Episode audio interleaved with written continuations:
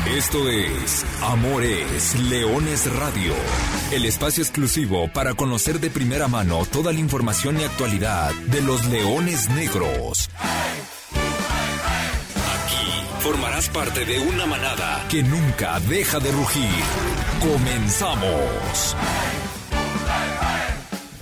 Hola, ¿qué tal? Hola, ¿qué tal? Muy buenas tardes, sean todos ustedes eh, bienvenidos a una nueva emisión de Amor es Leones Radio.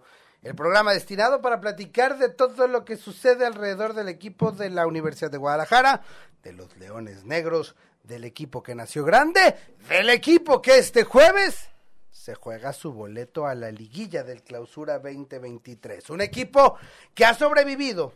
Me gustó mucho como lo describimos la semana pasada en la vida cero, como en los videojuegos. Los Leones Negros tienen prácticamente cinco semanas jugando con la vida cero, a una derrota de irte, de despedirte, de que se acabe el semestre, de que se acabe la temporada, y sobrevivieron en su visita a la Ciudad de México contra Atlante, sobrevivieron en casa contra Coyotes de Tlaxcala, sobrevivieron en, la visita a Venados de Mérida y en casa terminaron cerrando a tambor batiente con victorias sobre Rayados y sobre Dorados, que es justo de la que platicaremos el día de hoy. Diez goles a favor, solamente uno en contra, con tres victorias, dos empates, le alcanzó.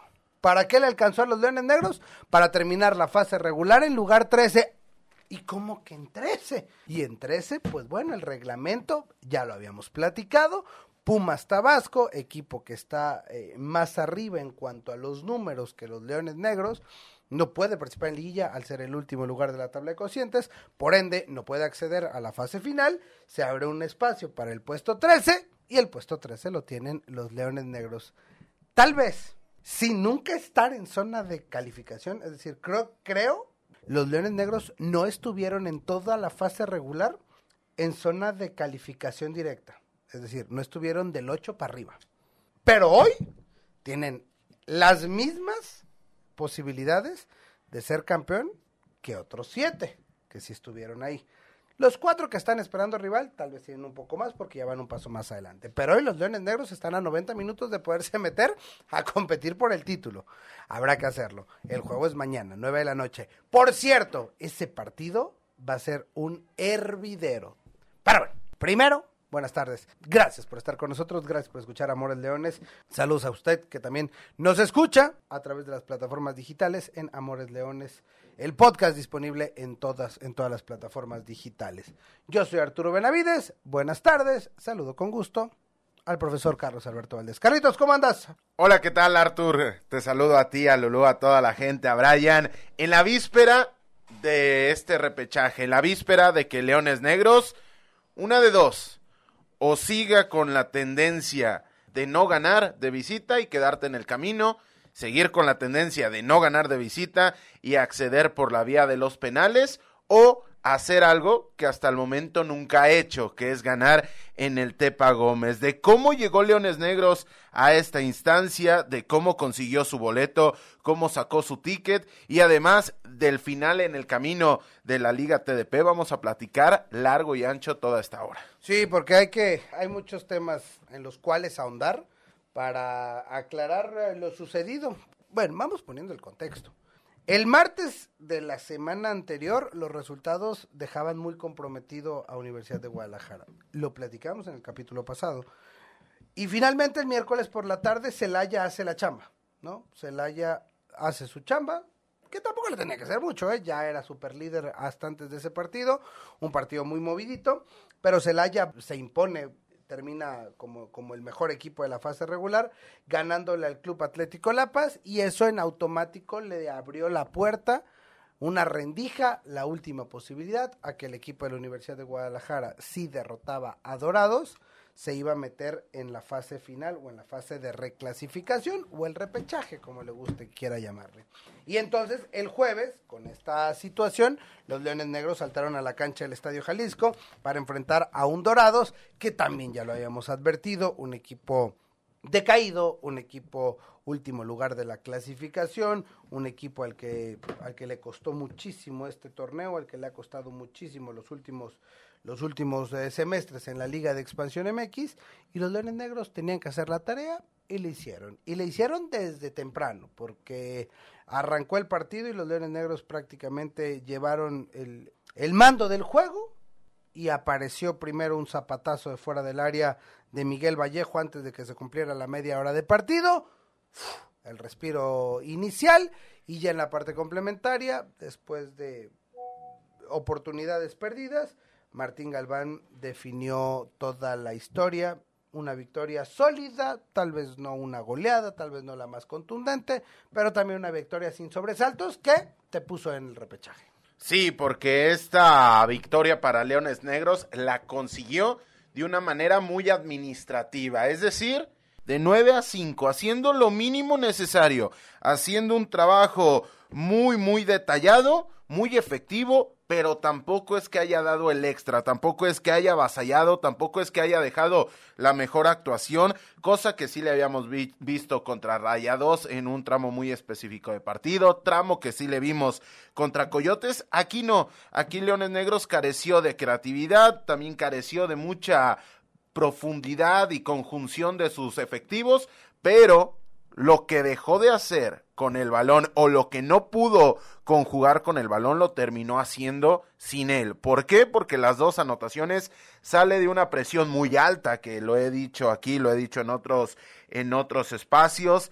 Esto es preponderante, el 70% de los goles en el fútbol mundial surgen de una presión alta o de una presión que consigue ensuciar la jugada y la salida, el intento de salida del rival. Habíamos hablado que era un equipo de autor dorados. Habíamos platicado que tenía sus cosas muy positivas en querer imponer un estilo, pero que cuando no le salía ese estilo se terminaba convirtiendo en su mayor lastre. Y fue precisamente como llegaron las anotaciones tiene cositas o tenía cositas este conjunto de Rafael García interesantes, la, apertura por las bandas, lo, bien agrupado que estaba en diferentes zonas de la cancha, aunque también tenía dejos de un amateurismo muy marcado la, la jugada del penal que termina errando Romario Hernández, es una conducción de prácticamente 30-35 metros en la cual los jugadores de Dorados no hacían cobertura, sino perseguían al capitán Melenudo. Y si queremos ceñirnos hacia las realidades de los dos equipos, hay que voltear a ver esa jugada. En contraparte, repetimos, Leones Negros muy pragmático. Leones Negros que prácticamente no sufrió en ningún momento del partido, salvo alguna jugada esporádica, y consiguiendo así la quinta victoria del Clausura 2023, la quinta victoria en este torneo en el Estadio Jalisco, quinto partido consecutivo sin conocer la derrota, y además. Leones Negros terminó la fase regular como la tercer mejor ofensiva del otro lado, la sexta peor defensiva. Pero en ese equilibrio ha encontrado su boleto. Y no hay que dejarlo de, lado. Quinta valla embatida en la campaña. Y Leones Negros terminó consiguiendo lo que no había hecho en toda la campaña. Es decir, dos victorias al hilo. Así que, bien, a secas Leones Negros, porque sí consigue el trabajo pero no deja las mejores sensaciones, sobre todo por lo que habíamos visto una semana anterior. Pero quitando esos asteriscos y sobreanálisis, lo de los de Luis Alfonso Sosa es muy, muy loable porque, lo dicho, caminaron sobre la cornisa cinco jornadas consecutivas y no se terminaron por resbalar. Diría don José Alfredo Jiménez, no hay que llegar primero, hay que saber llegar. Y una de las frases más trilladas en el mundo del fútbol es que en el fútbol mexicano no importa cómo haces el torneo, si cómo llegas a la liguilla. Profe, primero, ¿te gusta cómo cerró Leones Negros? ¿Te gusta cómo Leones Negros llega al repechaje? Sí, sin lugar a dudas, porque ha encontrado el guion y el escenario de partidos para poder competir de la mejor manera ante diferentes circunstancias, pero siempre con una presión. Ya es un once mucho más reconocible, había repetido once titular varios encuentros, ahora por la, la inhabilitación de Dionisio Escalante, tuvo que aplicar a Jairo González como lateral por izquierda y al jugar con una especie de doble lateral por ese costado, me generaba dudas cómo podía responder, sobre todo Francisco Rábago, y lo terminó haciendo de muy buena manera. No tan exigido, pero sí terminó firmando una muy buena actuación. A partir de ahí, que un Inestrosa haya asumido y haya disfrutado el, entre comillas, sacrificio de habilitarlo como lateral por derecha para potenciar todo el entorno, el retorno de Carrión, la conjunción que han terminado imbalando Galván y Martínez, me parece que no solamente estamos viendo las mejores actuaciones de Leones Negros o vimos las mejores actuaciones, sino que ya estamos viendo un equipo de Luis Alfonso Sosa en, en toda la expresión de la palabra. Ahora, ¿cómo calificas la campaña de Leones Negros? ¿Cómo habrá que pasar a la historia la fase regular de Leones Negros del Clausura 2023, independientemente de lo que pase a partir de esta semana en, en la fase final? Para mí es un 6, un 6, pero un 6 matizado con que en el promedio general obtuviste un 5.7 y te topaste con ese profe buena onda que finalmente te terminó accediendo o posibilitando el pasar la materia. Es un es un 6 porque Leones Negros había hecho de muy manera de una manera muy raquítica las cosas en el primer tramo de la temporada, se aplicó trabajos extra, algún examen para el cual sí terminó estudiando y para mí Leones Negros termina acreditando la, la materia. Pero repito, con una dosis de piedad del profesor muy marcada. Sí, o sea, es que no hay que olvidar que fuiste al lugar, lugar 13. Y la última pregunta antes de ya hablar de, de algunos datos que nos dejó el, el, cierre de la temporada.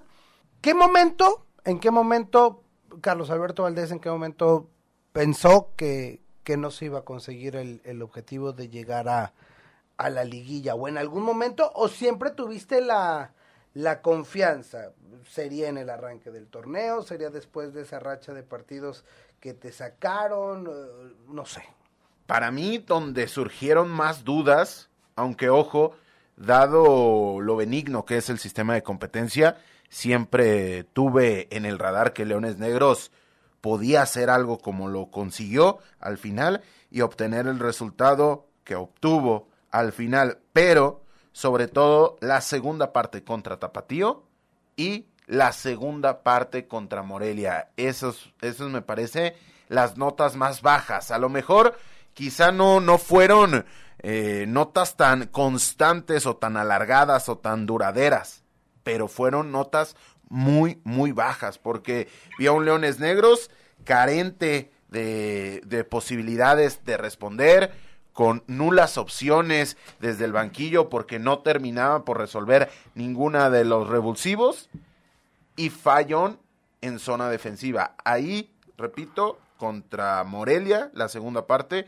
y contra Tapatíos, las notas más bajas y cuando más desesperanza terminaba por otorgar el equipo. Y justamente contra Morelia hace un mes de ese encuentro, porque además después de perder con Morelia, Después había que visitar al Atlante ya prácticamente sin margen de error. Y eso fue el 26 de marzo.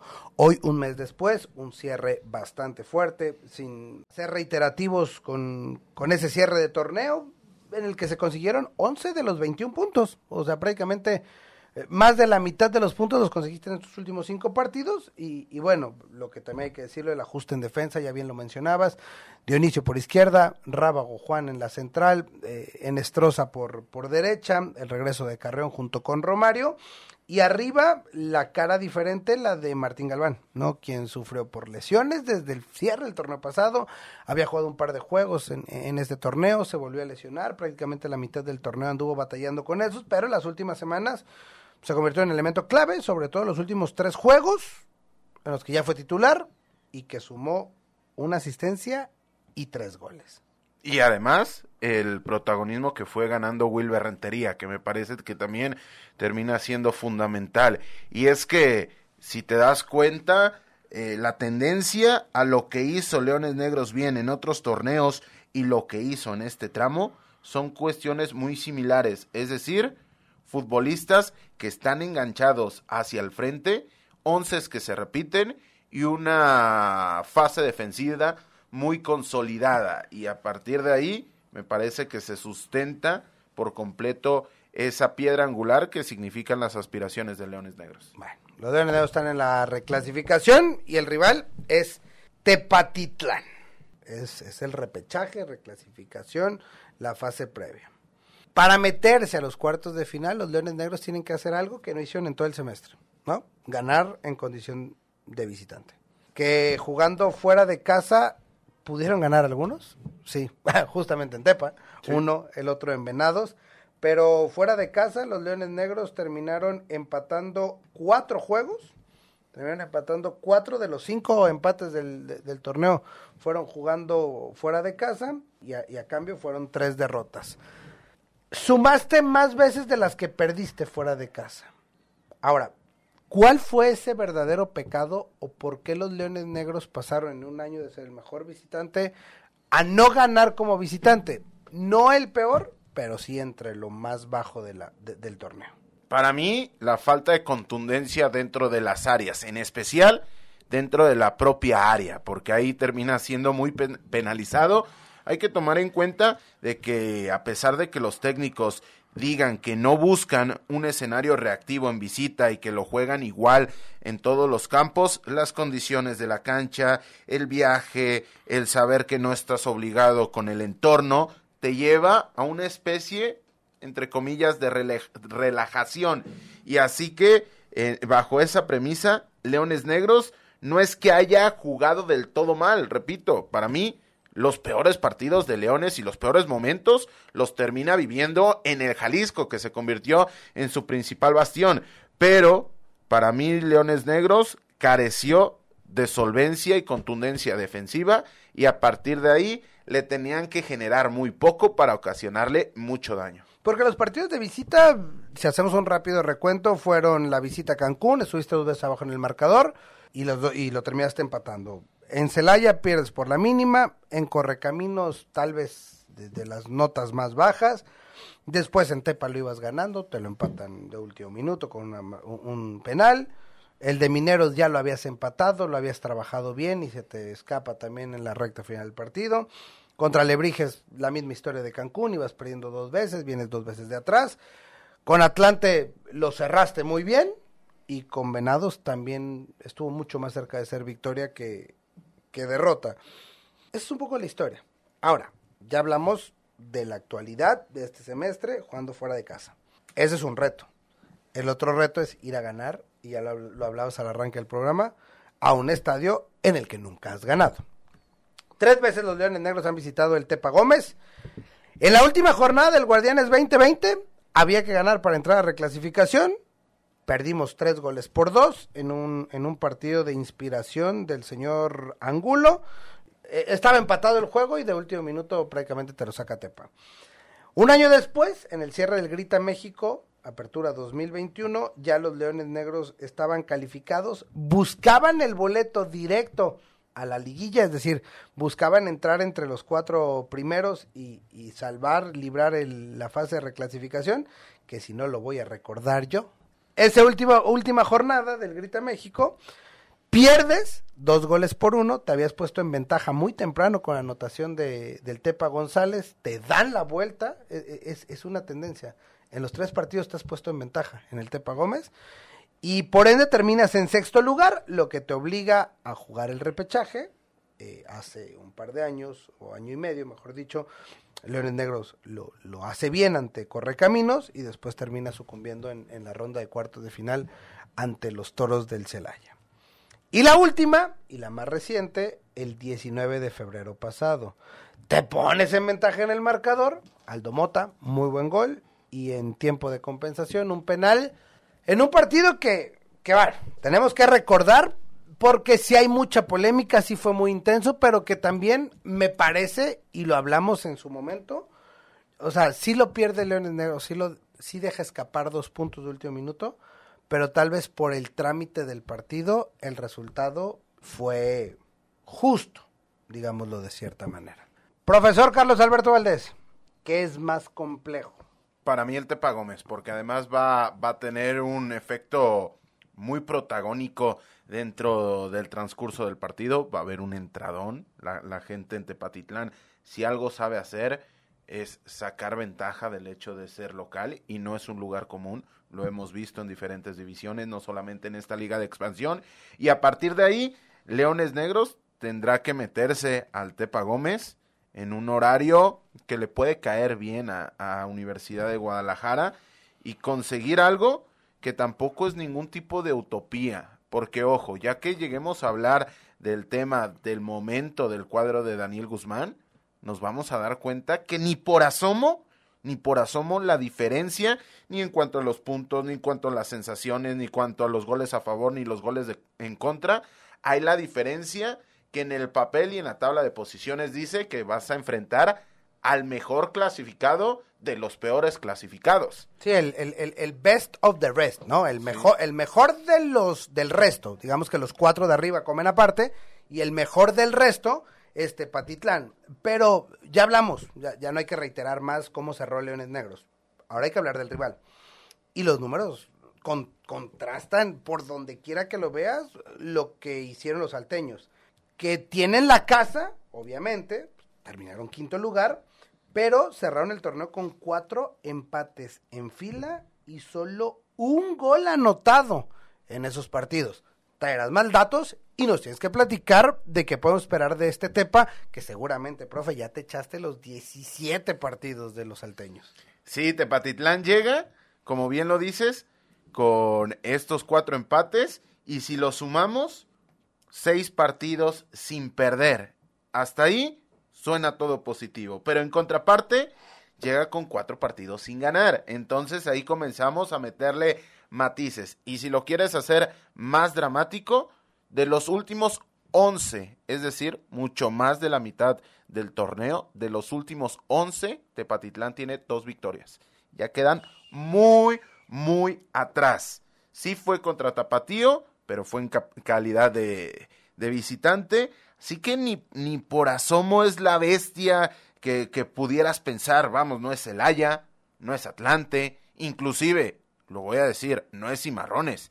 Dentro de la dificultad yo le representaba a Cimarrones una mucha mayor dificultad, más allá de que deportivamente Cimarrones tuvo que haber terminado arriba que Tepa. Sin embargo, cuestiones extradeportivas, le restan tres unidades al cuadro del rebaño de la montaña. Pero a partir de ahí, el conjunto de Daniel Guzmán es un equipo que sí necesita muy poco para generar peligro. ¿Por qué? Porque es muy directo, porque tiene la velocidad de Malek, porque tiene la posibilidad de contar con uno de los mejores delanteros en cuanto a talento de toda la división, como lo es Sebastián Martínez, y esto pudiera llegar a ser muy importante. Eh, tiene jugadores que sabe competir estas instancias, como Ángel Tepanecatl, como el caso de Exxon Rivera, que por cierto, dos de estos nombres que acabo de mencionar, dentro de los mayores goleadores. Tanto el caso de Rivera como el caso de Sebastián Martínez llegan con cuatro goles. Empatado con lo que han hecho los máximos arietes de Leones Negros, en este caso Joaquín Hernández y Jesús Enestrosa. Ojo que Leones Negros, repetimos, no ha ganado en el Tepa Gómez, pero viene de su único empate. Es decir, como están las cuestiones, como están los escenarios, Leones Negros llega en el mejor momento del torneo y en el mejor momento histórico por el antecedente inmediato contra los salteños. y además de que a los salteños los has maniatado en los últimos tres encuentros. Exactamente. perdiste los tres primeros contra ellos, pero los últimos tres, dos los ganaste y uno lo empataste. Es decir, vas emparejando la balanza contra, contra Tepa. Así que esto termina siendo una losa muy, muy pesada que se puede romper al minuto uno, sí. Y Leones Negros puede traerse una derrota de cinco goles por cero también. Finalmente esto es fútbol. Pero el hecho de que te estén dando la vuelta una tendencia y además sumamos a esto que inmediatamente no has dejado tampoco las mejores, las mejores impresiones que hay Tepabril, hay que tenerlo en cuenta, hay Tepabril y juegan cuestiones extradeportivas para bien o para mal, juegan cuestiones extradeportivas. Ojo, yo lo dejo ahí. El enfoque en el fútbol profesional termina siendo preponderante. Y hay dos cuestiones extradeportivas que a lo mejor no se van a voltear a ver dentro de la cancha, pero que hay que tenerlos en el radar. El partido luce imperdible, por donde quiera que lo veas. la rivalidad creciente entre dos equipos del estado, por la historia de los entrenadores, porque son dos entrenadores que, que surgieron de la cantera de Universidad de Guadalajara, que son históricos en esta institución y que bueno, se han visto las caras en, en, muchas ocasiones y que bueno, ahora volverán a chocar Daniel Guzmán y Luis Alfonso Sosa, pero también por lo que acabamos de vivir hace, hace un par de meses, en febrero, ese partido, y ya hablamos hace ratito de las sensaciones tal vez, eh, habrá que ahondar, pero sobre todo porque estuvo envuelto en muchísima polémica, ¿no? O sea, fue, muchísima polémica, el partido terminó caliente, no sé si entre los mismos equipos, pero el entorno, ¿no? Y el entorno que, que se espera para, para el jueves, por cómo funcionan los altos de Jalisco, porque los días jueves allá son, días de descanso, las tardes, entonces se espera un, gran entorno y bueno, habrá que esperar que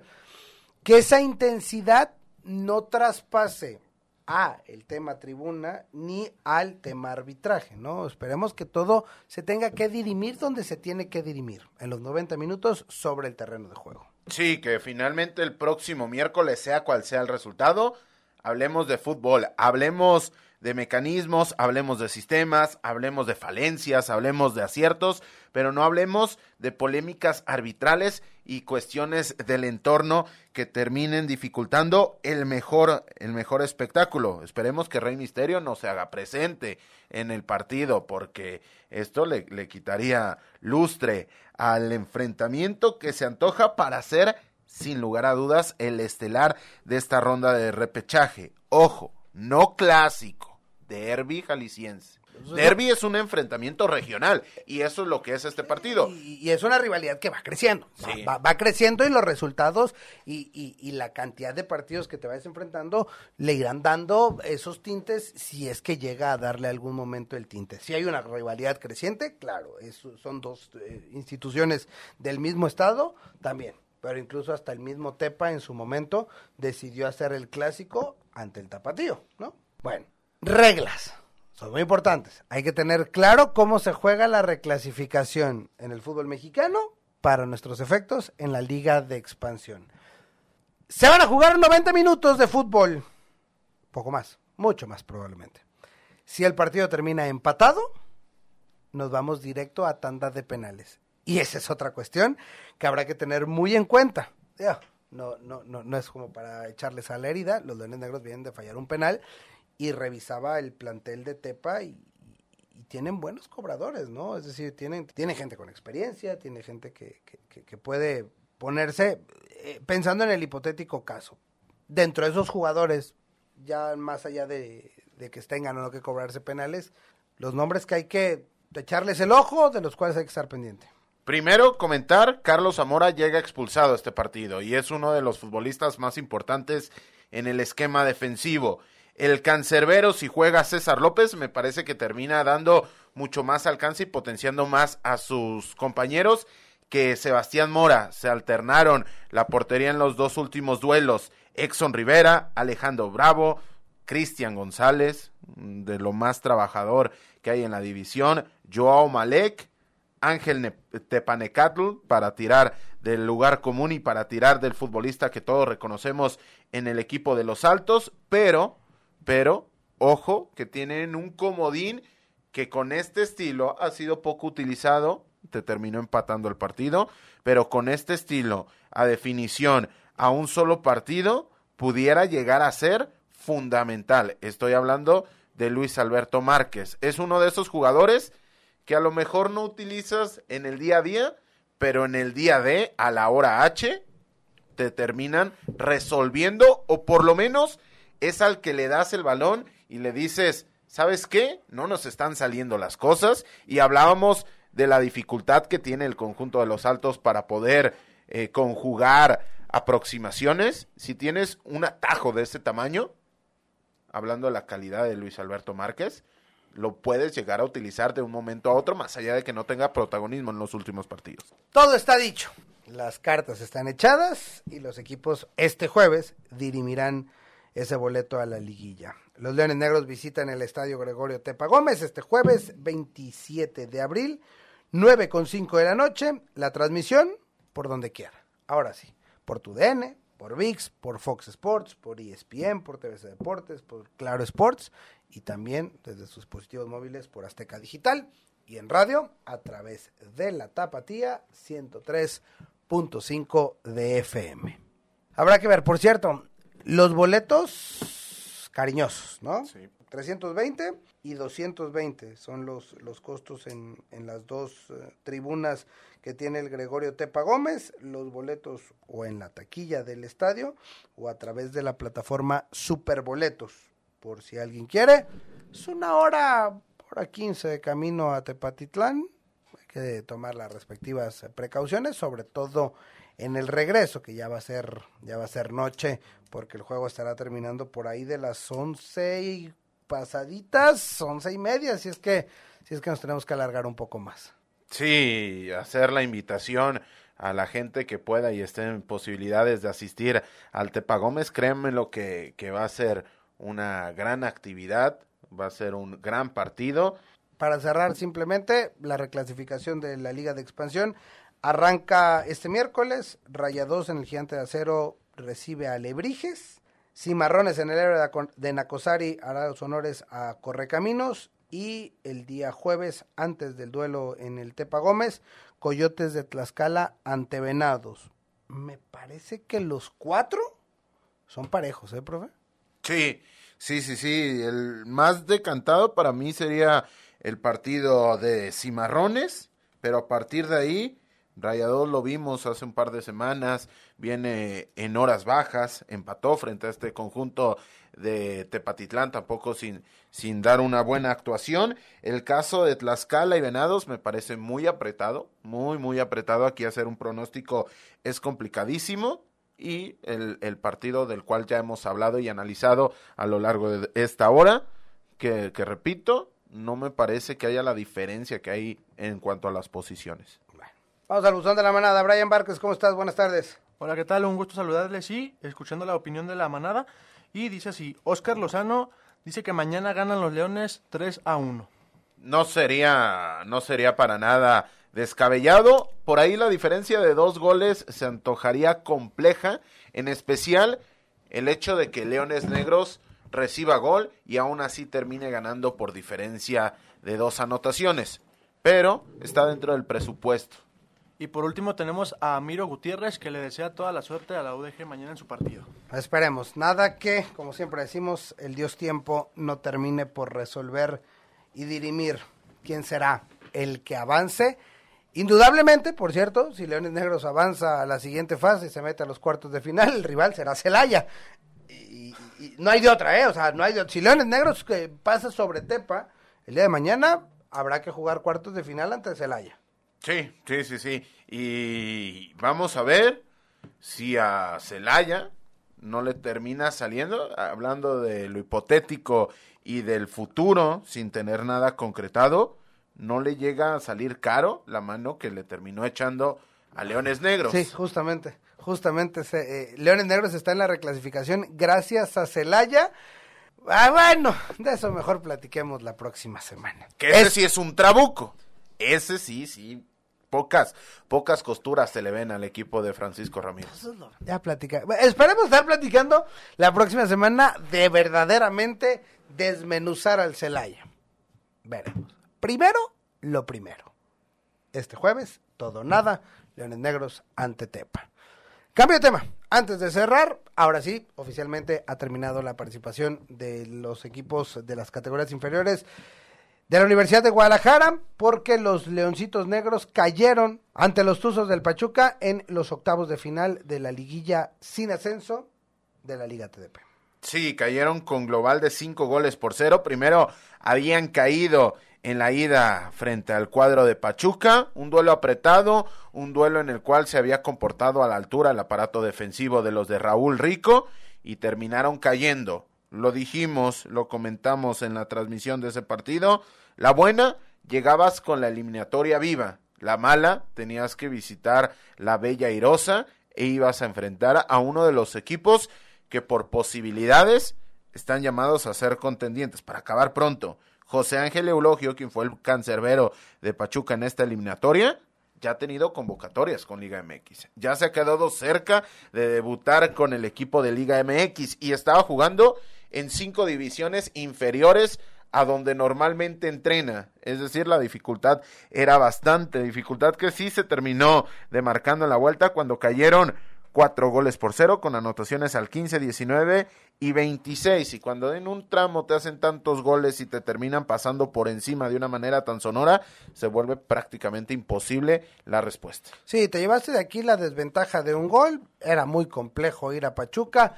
Ya lo hemos platicado anteriormente que Leones Negros eh, en esta categoría en particular utiliza jugadores medianos, menores y menor del menor, es decir, juega con con dos, tres, a veces hasta cuatro años eh, menores del límite con el que los demás equipos pueden utilizar.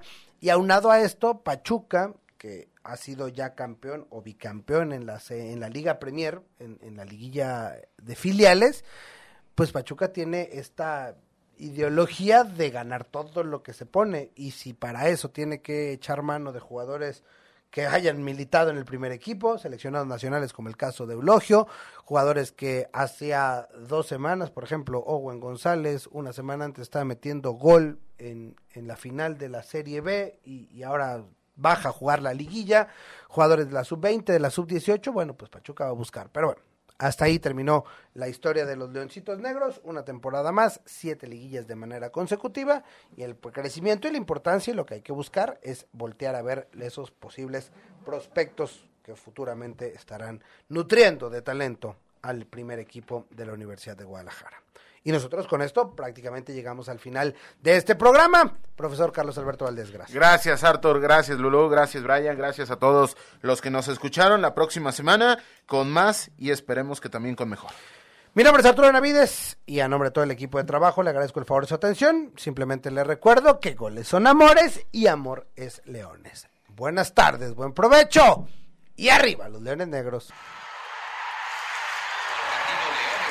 Hasta aquí llegamos. Gracias por ser parte de esta manada que nunca deja de rugir. Los esperamos el próximo miércoles en Amores Leones Radio.